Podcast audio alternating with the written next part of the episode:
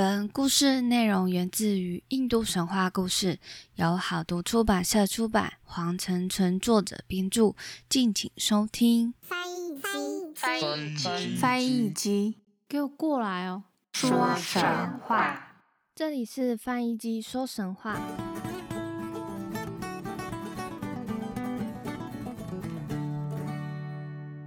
欢迎收听翻译机说神话，我是翻译机。最近多了好多很可怕的新闻，不管是日本的或是台湾的，也都是很多血腥可怕的事情。这时候呢，就是要多来点心灵清净的一些故事。那今天呢，会讲到佛本身的故事。我们在之前有提到说，这一世的佛。是释迦牟尼。那释迦牟尼佛，其实在成佛之前呢，他只是一个菩萨，还没办法跳脱轮回。他必须经过无数次的转生、累世修行积特大的功德，最后才成为佛陀。那今天就是要来讲他的一些故事。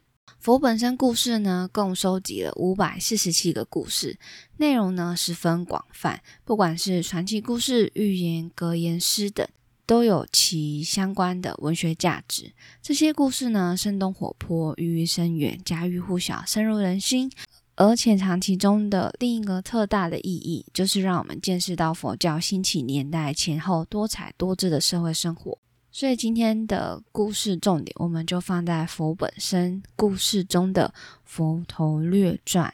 就让我们一起来听故事吧。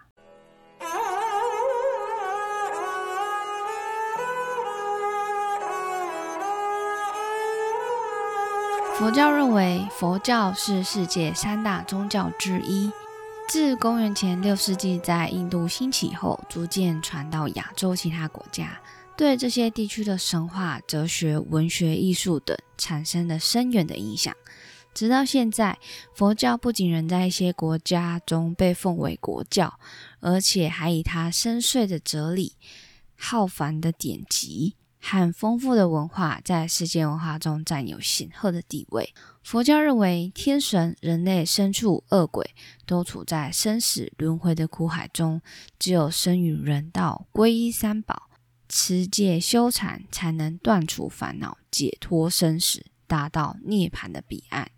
而我们今天要所提到的是，悉达多太子是经过累世的修行，才在此中获得大功德，成为佛陀的。那究竟他在每一生都有什么样的故事呢？我们就来开始今天的故事。一白象入胎，王子出世。释迦牟尼是一位修苦行的真人，名字叫做苏梅陀，修十波罗蜜多，成了一位菩萨。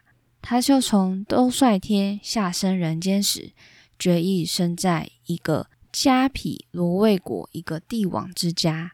我们之后就简称为罗卫国。这罗卫国啊，是位于喜马拉雅山的南麓，是一个物富民丰的城邦小国。在释迦牟尼诞生以前，罗卫国的国王是净饭王，王后是摩耶夫人。这位夫人很不平凡，她生得端庄美丽，却情欲淡漠。他征得净饭王的同意，一再寝宫独处三十二个月，没有和净饭王同房。在这一年艾莎拉月，差不多是七八月的时候，罗卫国的君臣百姓都在欢庆艾萨拉节，沉浸在节日的喜悦当中。摩耶夫人在这一天也特别的高兴，她沐浴更衣，向出家僧人大行布施。晚上入睡的时候，他做了一个美梦。他梦见四大天王把他和他的床一起抬到喜马拉雅山的山顶，放在一块石板上。而四大天王的四位王后又把床举起来，把他送到清凉的湖边。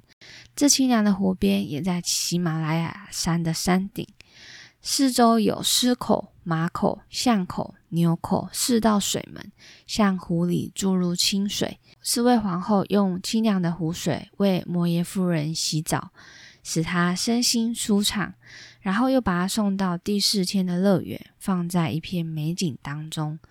这时候有一头白象来到乐园，它用银色的长鼻子采了一朵小花，边吼叫边走向夫人，绕着床右侧朝内转了三圈后，便从夫人的右边肋骨进入腹中。菩萨就这样从兜率天投身到了人间。在这一刻，瑞相降临，大地震动，所有疾病痊愈，整个世界焕然一新。第二天清晨，摩耶夫人就把这个梦告诉了净饭王，国王就请了六十四位圣者来问梦。圣者们一致都说，将要出生的王子，如果在家继位，一定是一位转轮圣王；那如果我是出家修道，则一定会成为佛陀。夫人呢，自怀孕之后，她感觉到从来没有的安详自在，无忧无虑，更无贪欲和嗔怒。十个月的孕期期满，夫人遵照当时的习俗到娘家生产。当她走过一座花园时，想到花园中小小休息一下。她坐在一棵鲜花盛开的树下休息，突然感觉到腹中有奇怪的感觉，胎儿就从右边的肋骨伸出。顿时，夫人头顶上的树枝自然垂落，将夫人和婴儿包围起来。像是一个花帐，两位龙王也及时赶来，口吐清水为王子沐浴。第四天和梵天也向夫人贺喜。这时百鸟欢唱，天人各界一片欢腾。小王子刚出生就可以站立到地上，先环视四方，然后向前走七步，一手指天，一手指地，大声宣告。天上天下唯我独尊，此生最后永无再生。其声像是狮子一样响彻寰宇。当时呢，有一位住在马喜马拉雅山修道的仙人，名叫阿吉德。此人神通广大，智慧高深，被净饭王尊为师长。这天，阿吉德仙人出外逛逛，见诸位天神兴高采烈。便去询问是发生什么事了。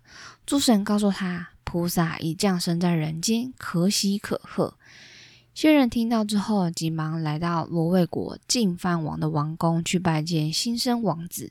阿吉德对净饭王说：“王子日后必成佛陀，转动法轮，调伏人心，解除众生苦难。”阿吉德向净饭王指出王子的三十二。大人像和八十种号以为证据。王子出生后的第五日，取名为悉达多。出生后第七日，摩耶夫人去世，王子由姨母所抚养。不久，耕耘节到来，净饭王照例带群臣去田地去扶犁躬耕，以作国人表率。这时候，乳母也带了悉达多去观看。来到田间，他把王子放在一棵树荫下，自己也跑去看国王犁田。王子看众人离开，环境优雅，便盘坐双膝，静修禅观，不时入定，进入初禅。这样过了许久，当乳母回来看到王子时，大吃一惊。他看到王子静坐不动，更使他奇怪的是，太阳已经偏斜，但树荫却没有移动。在此同时，有五位仙人在天空飞行。他们飞进此处的时候，突然受到阻碍，没有办法通过。仙人询问这里的树神，树神回答：“这里有位菩萨正在坐禅，威力非同小可，所以难以通过。”仙人闻言，急忙降落到地上，礼拜王子之后，才升上天空，继续前行。悉达多八岁的时候，净饭王请这个大师教授王子四义、四吠陀和五名。都率天诸神知道这件事情，派大神来到罗卫国王，对这个大师说：“王子本来就是菩萨，他无师自通，依他的智慧和学识，可当做你的师傅。”说完，就在王子的头上撒下一把鲜花，便飞回天界。也就是说，这位大神呢是在告诉这位大师说，这个王子什么都会，你不用教他了。其实以他的智慧跟学识来说，是可以当你的老师的。所以大师不是大师，是徒弟。所以就在开课那天呢，王子就问老师：“师长，今天您要教的是婆罗米字，还是缺炉字，还是点点点点点？”王子呢一连串就说出六十四种文字，有些文字老师还都没有听过，顿时惊得瞠目结舌，无言以对，只好放弃教学，老师拜别而去。第二，战胜恶魔，得道成佛。悉达多王子逐渐长大成人，他看到世上众生生死无常、生老病死、苦恼繁多，决心寻求解脱之道。净发王为他铺设了一条继位治国的道路，他也娶了一位美丽的妻子耶稣陀罗，生了一位可爱的儿子，叫做罗侯罗。但这些呢，都未能动摇他追求真谛。救度众生的使愿，在二十九岁那一年，他偷偷离开王宫，出家做了沙门。王子呢，到处寻找各个老师，苦行修道，以种种苦行折磨，激励自己。天神见他这样子，便对他说：“你发誓口不进食，我们可以把琼浆玉液从毛孔注入你的体内，用以滋补，因为你的身体令众神担心。”王子说：“如果这样，我岂不前功尽弃，万万不可啊！”他苦行六年，仍未得正果，这才放弃了极端苦行，开始托钵乞食，沐浴洁身。在有一天夜里，他连连做了五个梦。第一个梦，他变成巨人，以大地为床，喜马拉雅山当枕头，左手伸向东海，右手伸向西海，两个脚呢，则伸向南海。这是个预言，他将成为盖世的佛陀。第二个梦，从他的肚脐伸出一条青草，这预兆他将彻悟八正道，并以此教化众生。第三个梦是梦到有两群黑头白身的昆虫，顺着他的两只脚爬向两个膝盖，这预言许多身穿白衣的男女居士将皈依佛陀。第四个梦，有四只颜色各异的燕子从四面八方飞来，落在他的脚下后，顿时成了单一的白色。这预言属于婆罗门、刹帝利、吠舍和首陀罗四个种姓的臣民百姓，将纷纷向佛陀靠拢，成为佛陀弟子。第五个梦，他行走在一座又脏又臭的山顶，而脚下却没有沾染一点污垢。这预言佛陀将会得到像山一样的充足供养，而又不生一点贪心。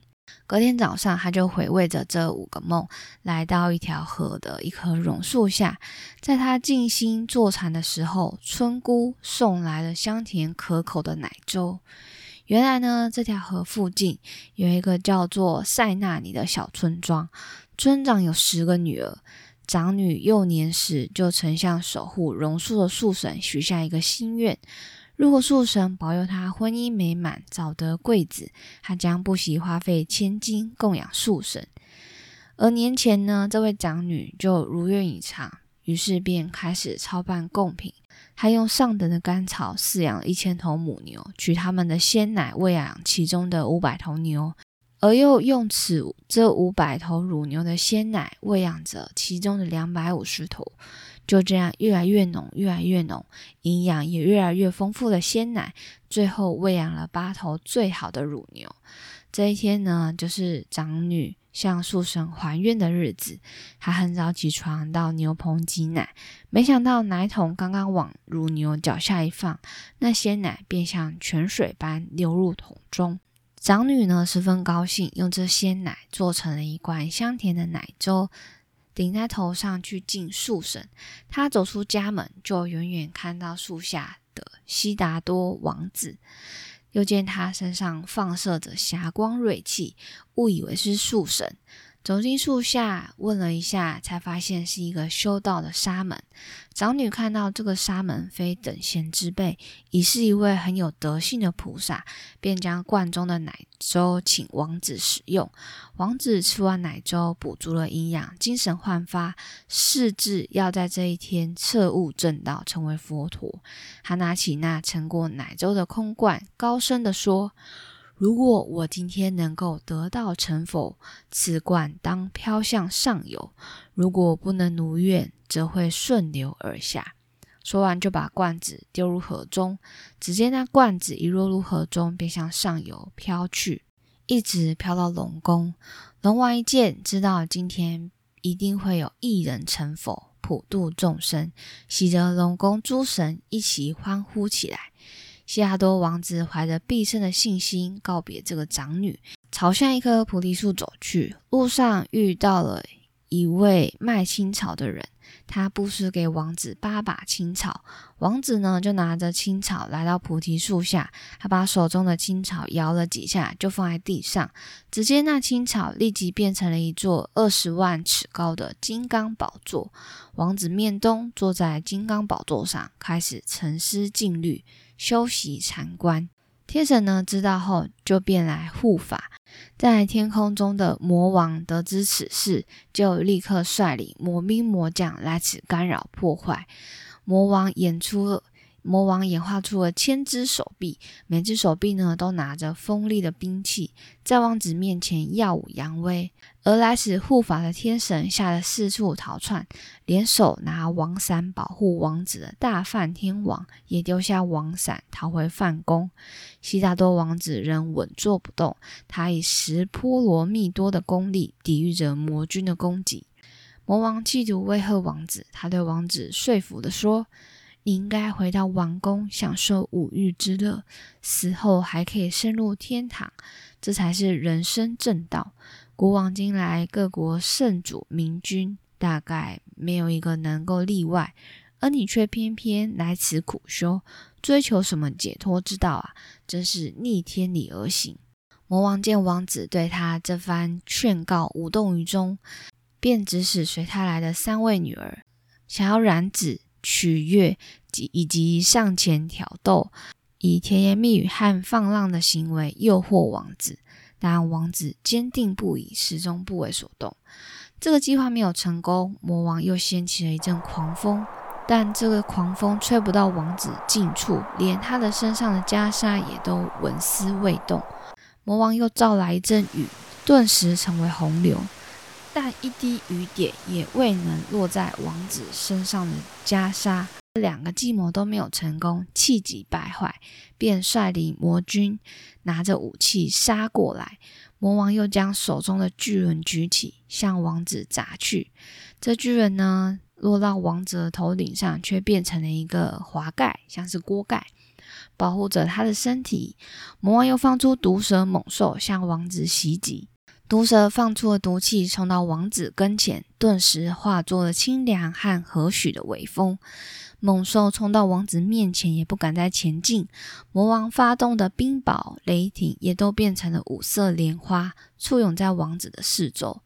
这时，天空突然传来雷鸣般的巨响，护法天将大声的呵斥魔君：“胆大恶魔，你们竟敢来为此，为非作歹！”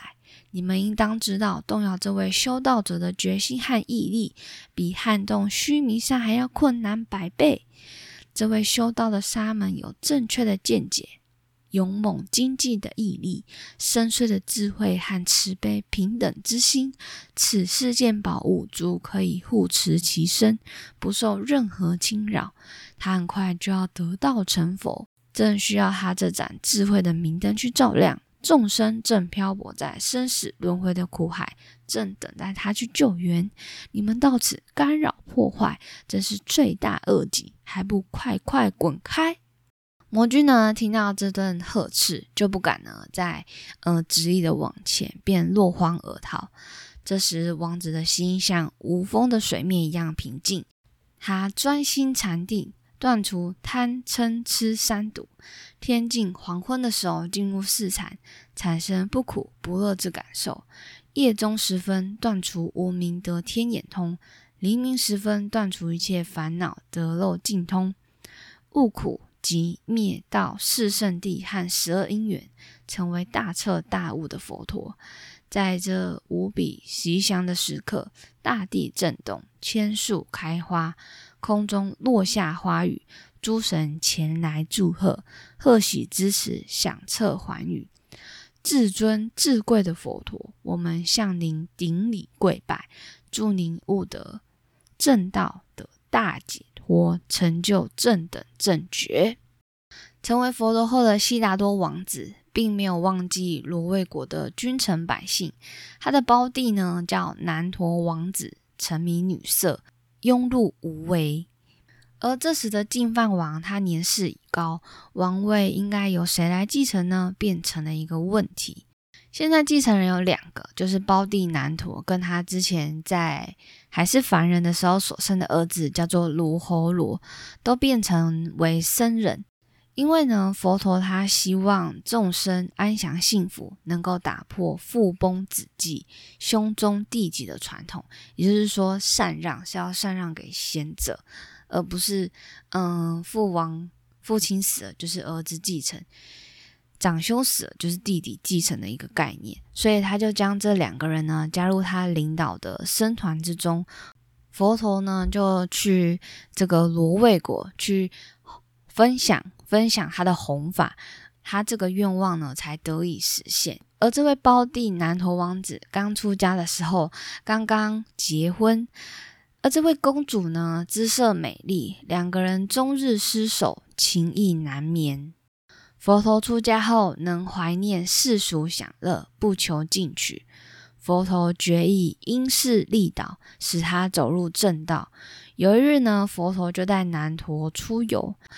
佛陀问南陀说：“南陀，这位母猴与你昔日之妻，哪一个比较美呢？”南陀回答：“昔日之妻美如天仙，岂能与这母猴同日相比呢？”接着，佛陀略施神通，将南陀带入光辉灿烂的天堂，那里宫殿巍峨，富丽堂皇。使南陀心情愉悦。他问佛陀说：“此为何方国土？君王是谁？”佛陀说：“你去问那些神女吧。”这时候，就有一些神女出了大殿。南陀呢，就上前去问神女们，回答：“这是天堂，现在没有君主。人世间，罗卫国有一位南陀王子，是佛陀的胞弟。如今南陀刚出家不久。”等待他勇猛精进、功德圆满的时候，死后就可以来天堂担任国王。我们大家都是他宠爱的嫔妃，我们正等着他一起共度佳期呢。而这里的美景呢，更使南陀如痴如醉。佛陀问他：“南陀，你妻子与他们相比，哪一个比较美呢？”南陀回答。世尊，我妻与这些神女一比，她就像那母猴一样丑陋不堪的。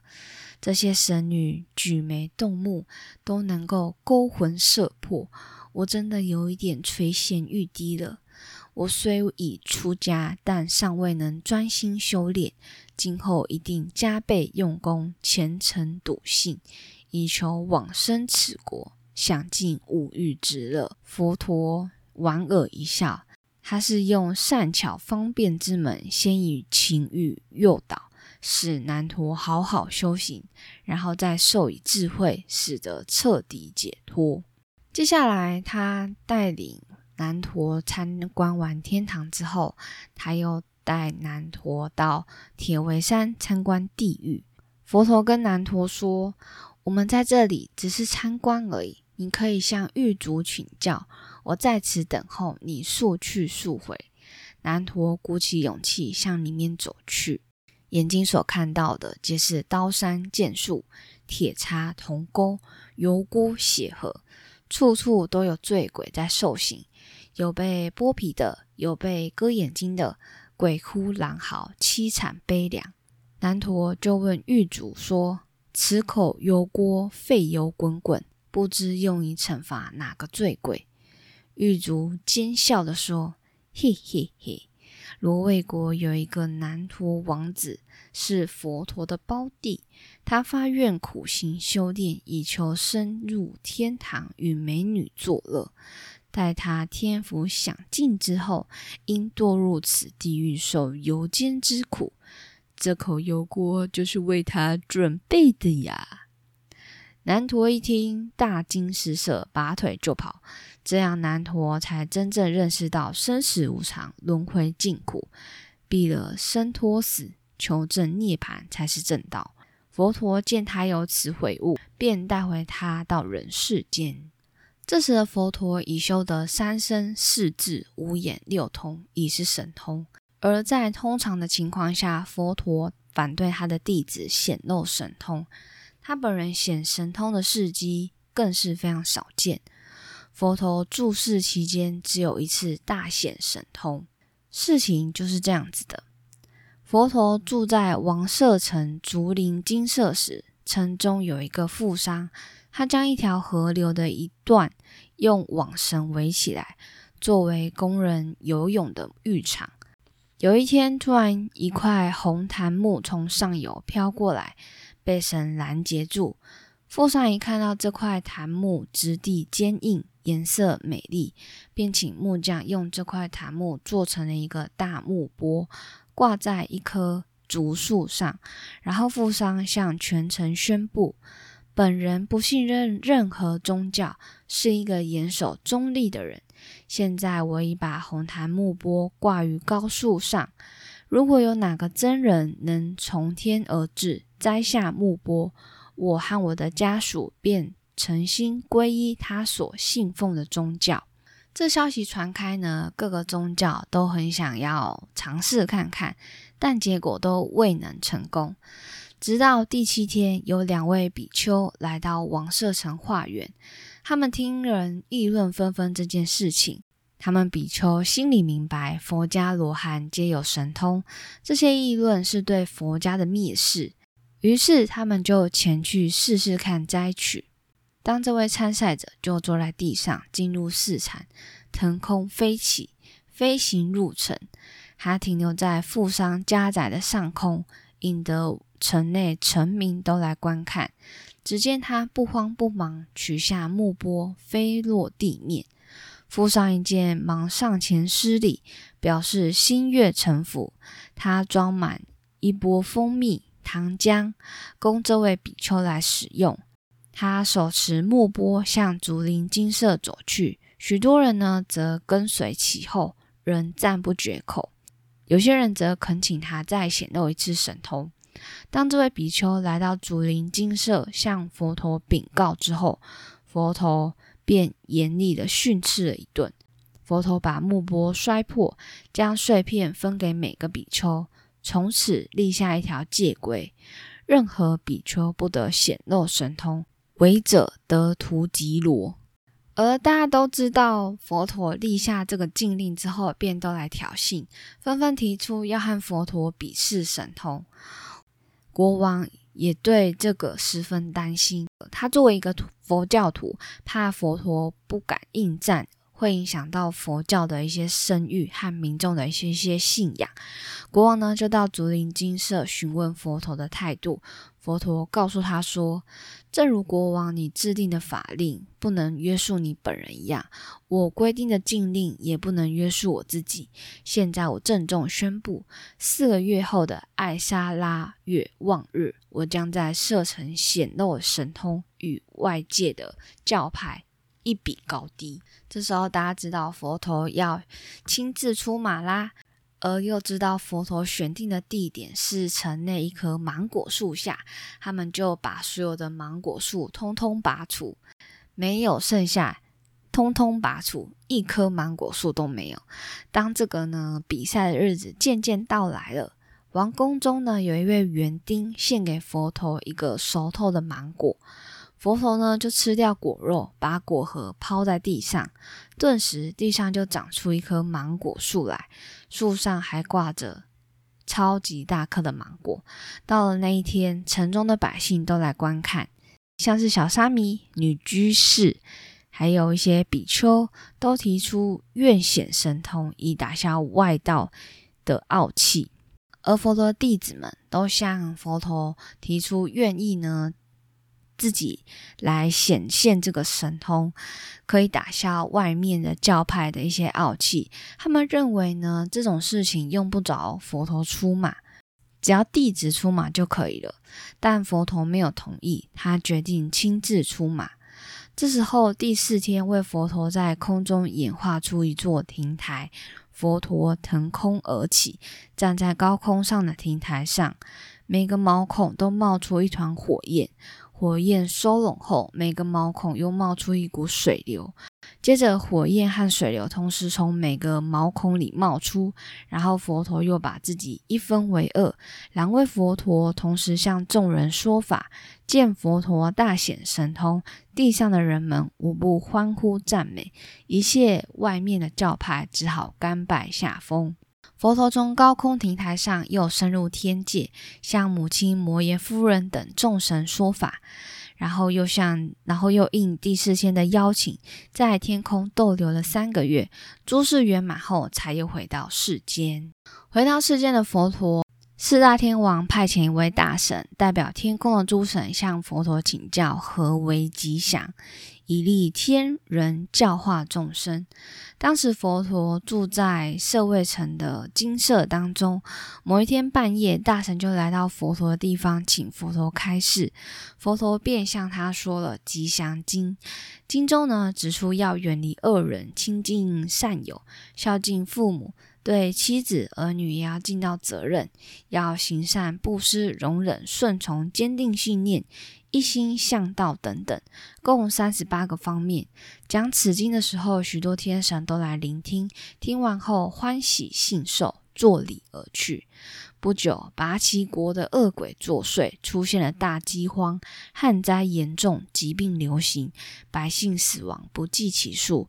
人们聚集在一起，共同商议如何解除为王的方针。大家一致要求国王邀请佛陀说法，以消灾解惑。因为佛陀大慈大悲、大智大勇，又有神通诸法。当时佛陀住在王舍城的竹林精舍，有国王虔诚供养。拔岐国的国王就带了一位婆罗门大臣到竹林精舍去请佛陀，欣然同意，决定到拔岐国一说三宝经。佛陀就带了五百名弟子向拔旗国出发。当他们渡过恒河，进入拔旗国的国境时，拔旗国瞬间降雨，肮脏污浊之物都被冲走，皲裂的土地开始变为湿润。佛陀弟子进入废舍离城时，第四天也带来众神前来护法，一切恶鬼妖魔皆逃遁。佛陀在城内向人们宣说了三宝经。阿难学习了此经，他手持佛陀的石钵，钵中装有受过三宝经经文感应的清水，和国王一起边滴洒清水边绕城游行。一些残留城中的恶鬼妖魔都被驱赶出去，全国臣民则得到安宁，百姓脸上也开始有了笑容。而有一次，五百比丘到喜马拉雅山坐下，也就是在雨季的时候要安居。喜马拉雅山的山神和当地的地神，为了恐吓前来安居的僧人，便化身为青面獠牙的恶鬼出现在夜间，并发出阴森的嘶吼声。比丘们明知道这是诸神作祟，但还是觉得毛骨悚然。于是他们便去请世尊来帮助佛陀。为了使在山林中的比丘能够安心修禅，使百姓不受惊吓，便讲说了慈悲经。比丘们日夜诵习此经，三地诸神受到佛教慈悲愿力的感化，便不再出来捣乱，比丘们才安全度过了雨季。而佛教僧团刚刚创建不久，罗威城的许多子弟都追随佛陀出家修道，连理发师也都剃发为僧，精研戒律。而提婆达多是佛陀的一位堂弟，他也加入了僧团。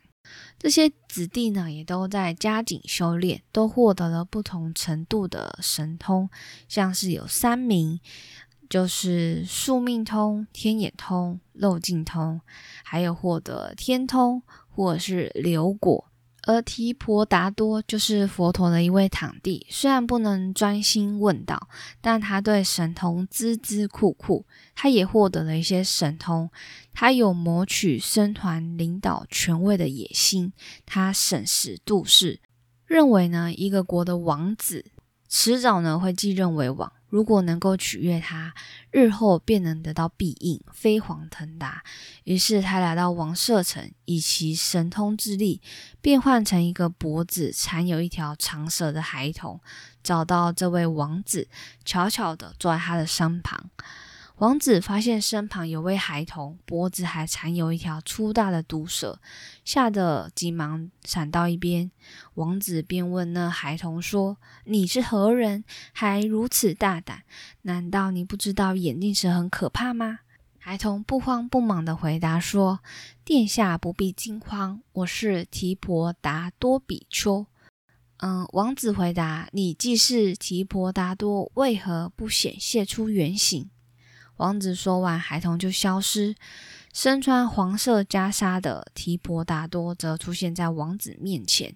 王子已看到这位提婆达多竟有如此神通，便更为敬重。自此以后，事事力扬，供应不绝，拜谒请益，过往频繁。而提婆达多因为得宠而心生傲慢，贪欲之心呢也越来越严重。因为这样的原因，一切神通就慢慢的消失。佛陀见提婆达多妄入歧途，不思悔改，便以此例子教诫弟子，不可以像提婆达多那样追名逐利，制造罪孽。但是提婆达多却对佛陀说：“世尊，你年事已高，精力不济，可以把管理僧团的事务交给我处理。”佛陀说：“你不可以有如此妄想，僧团领导权不能禅让。像舍利佛、目犍连这样子德高望重的比丘，也都不宜承担这样的职务，更何况是你呢？”提婆达多遭到佛陀拒绝，心生恼怒，从此结下对佛陀的怨恨，伺机进行报复。于是提婆达多便把希望寄托在王子身上。他对王子说。从前呢，人的寿命很长，现在很短，我们可能来不及继位就离开人世，所以我一定要害死佛陀，以取代他僧团首领的地位。你应该及早动手，杀死你的父王，继承王位。而王子呢，真的听从提婆达多的计谋，伸长匕首。进宫行刺，不料却被卫兵查获，群臣震怒。审问王子意欲为何？王子坦白承认，他是听信了提婆达多的计谋，进宫刺杀父王。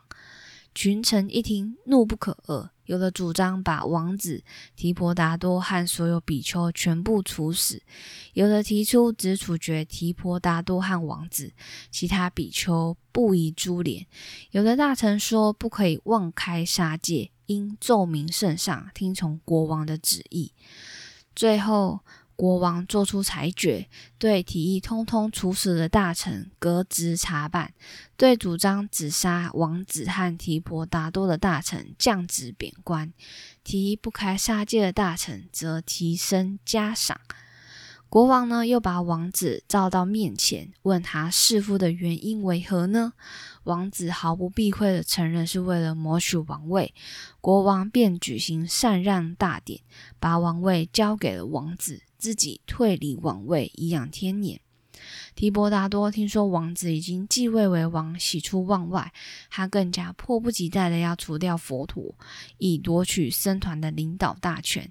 他先派刺客刺杀佛陀，没有成功，便亲自出马。有一天，佛陀在灵鹫山下漫步，提婆达多赶忙爬到山顶。把一块巨石推下，想趁其不备把佛陀给砸死。没料到佛陀得天神保护，那巨石尚未滚到佛陀面前，便裂成两半，掉落到两旁。提婆达多仍未死心，又心生一计，在新的国王的相房里，有一只凶猛的玉象，叫做拉盖里。提婆达多便怂恿这位。守护象的官员将大象放出，准备在佛陀化缘时把它踩死。那大象竖起大耳，翘起长鼻子，向佛陀直接冲过去。周围的人全部吓得四散惊逃，只有佛陀的弟子安南虽然害怕，但没有跑开。他钦佩镇定自若的佛陀。就在拉盖里大象逼近时，佛陀发起慈悲之心，使他受到感化。这庞然大物放慢脚步，驯服他，驯服的倒卧在地。佛陀抚摸着大象，劝化着说：“大象对佛陀及任何生灵都不可起残杀、杀害之心，否则会造下恶业，遭受不幸。”在这次事件后，提婆达多所有追随者都皈依了佛陀，他自己则因绝望而病倒。大病初愈的他，一般认为他已悔悟。他到佛陀所在的寺院去拜见他，但就在他走进寺门的时候，他的真正动机暴露了，因为地下喷出火焰，烧死了提婆达多。就在佛陀时代，印度的中北部大概有十六个国家，其中呢，就是以摩揭陀和居萨罗最为强盛。居萨罗的国王皈依了佛陀，是一个虔诚的佛教徒和得力的施主。他在归佛之前，曾向罗卫国求婚，想要娶罗卫国的公主为皇后。罗卫国的王族自恃有世家种姓的高贵，自尊心蛮强的，认为优等民族的公主不能下嫁于他国，但因为又害怕居萨罗的威力，又不敢拒绝。当时罗卫国的国王便把宫中一名名叫茉莉的女奴充当公主，嫁给了这位居萨罗的国王。而茉莉嫁到居萨罗后，身为王后，不久便生了一个儿子，人叫琉璃王子。这时候，居萨罗的国王虽然已知道王后出生于奴隶，但没有因为这件事情而滋事。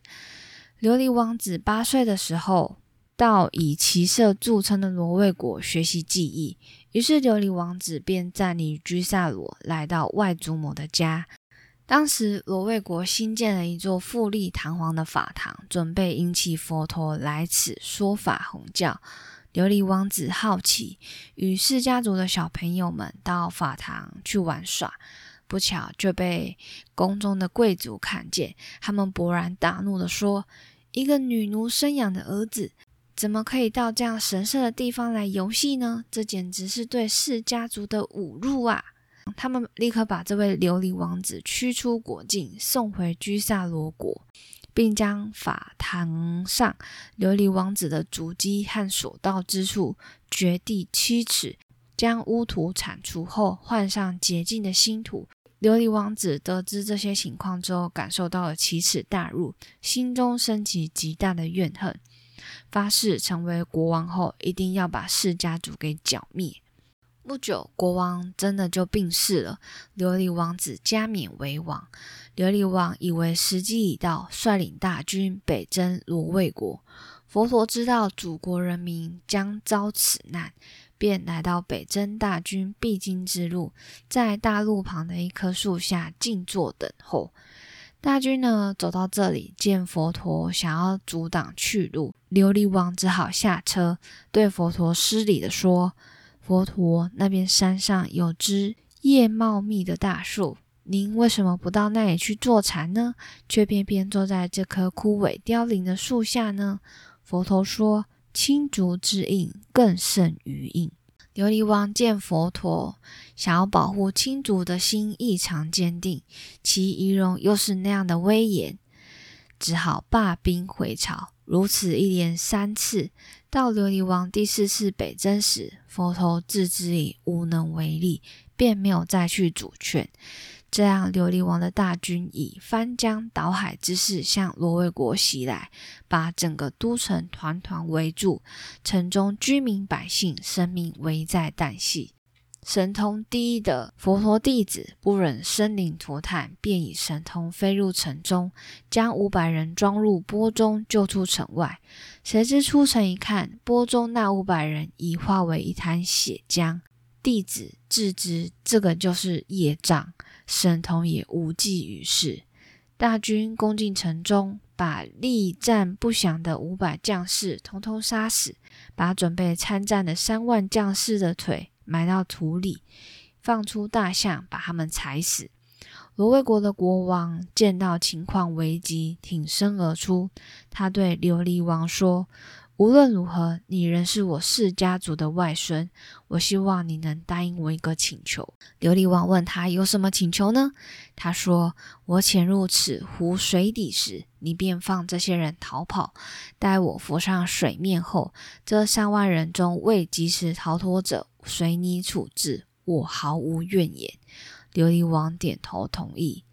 但就在那三万将士通通逃光后，罗卫国的国王还未浮出水面，琉璃王派遣水手潜入探路。水手上岸禀报：“我们潜入水底，发现罗卫国把自己的头发绑在一根树根上。他为救火那三万将士，以身殉国了。居萨罗就这样占领了罗卫国。而这位居萨罗国呢，又被刚刚那位就是。”被那个提婆达多的那个位那位王子所建的国家被灭，并入了他的版图。佛陀游行教化说法布道凡四十五年。有一天，恶魔趁着阿难暂离佛陀的时候，突然出现在佛陀面前。魔王呢，就诱导佛陀说：“佛陀啊，你已经教化了四众弟子，将佛法留给了天上人间。”现在你自己获得涅槃而放弃普度众生的说教，佛陀竟回答他说：“只能再活三个月。”说完，大地颤抖，因陀罗雷出闪光。阿难连忙赶到佛陀身边，问他为什么宇宙震动，充满了不祥之兆呢？佛陀说：“我三个月后将入涅槃。”也就是说，佛陀在三个月后又要再次的轮回人世间。所以就是不在这个世上这样子。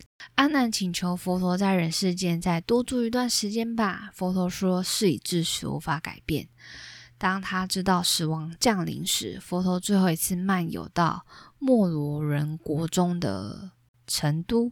他来到一片树林当中，这些树不合季节的都开满了鲜花。他在那里躺下，最后一次在世间休息。阿难从诸国召集来的国王、贵族和婆罗门都来参拜他。他对所有的来人都慈祥的谈话，一个也不曾冷落，又安慰阿难和其他弟子们。他们虽然能超然物外，但仍然抑制不住自己的悲哀。佛陀告诫他们要孜孜不倦，及安详事迹。当佛陀的灵魂进入涅槃之际，大地震动，黑暗笼罩，而一道神奇之光照亮诸天，交织着耀眼的闪电。狂风席卷大地，河流仿佛沸腾。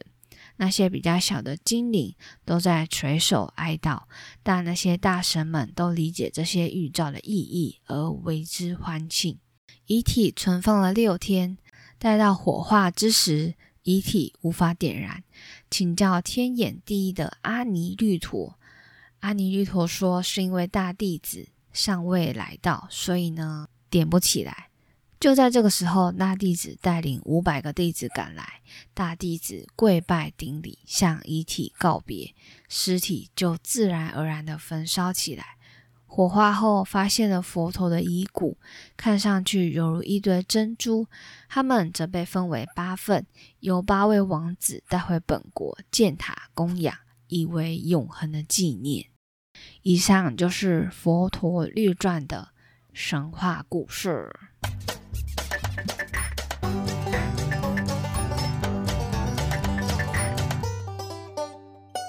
这段故事真的是非常的长，然后又非常的精彩。不晓得大家听完这些佛陀的故事之后，心里有没有感到很平静呢？最近就是日本前首相啊，还有南投的一些事件，真的就是让大家嗯心生惶惶诶，觉得就是太可怕了。刚好就是借着可以分享佛陀的一些故事，分享给大家，让大家心里呢也可以得到一些平静。那今天呢，其实有一点点晚上节目了，那主要是因为最近在忙着，最近在忙着搬新家的事情，所以就稍微耽误了一点时间。那新家呢，也就是要在礼拜天要正式入住了，真是有一点期待，然后又觉得。嗯，好像要跟另外一个人一起过新的生活。我觉得难免都要适应一下啦，毕竟就是本来的生活习惯还有就都不一样，那之后要融入在一起，感觉不知道会是怎么样子呢？希望就是我们不要天天吵架，大概就是这个样子。那到时候呢，也会分享给大家一些新家的照片，大家可以去呃 Instagram 或是 Facebook 搜寻“翻译机说神话”，有个也都可以找得到我的一些资讯。而印度神话故事即将就到了尾声了，下一次我们就把佛陀落入轮回的一些角色啊，扮演什么人物啊，跟大家分享了之后，我们就要来进入波斯的神话故事了。呃，就是在录制波斯神话故事当中，我就是在新加入喽。嗯，应该就是会比较快吧，应该就是比较不会拖了吧。希望我这些拖延症呢，能够因为就是搬入新家而治愈好。好，我我觉得应该也是不不太可能，因为最近我又开始在带实习生了。好，那以上呢就是今天的神话故事，我们就下个礼拜神话故事见喽，大家拜拜。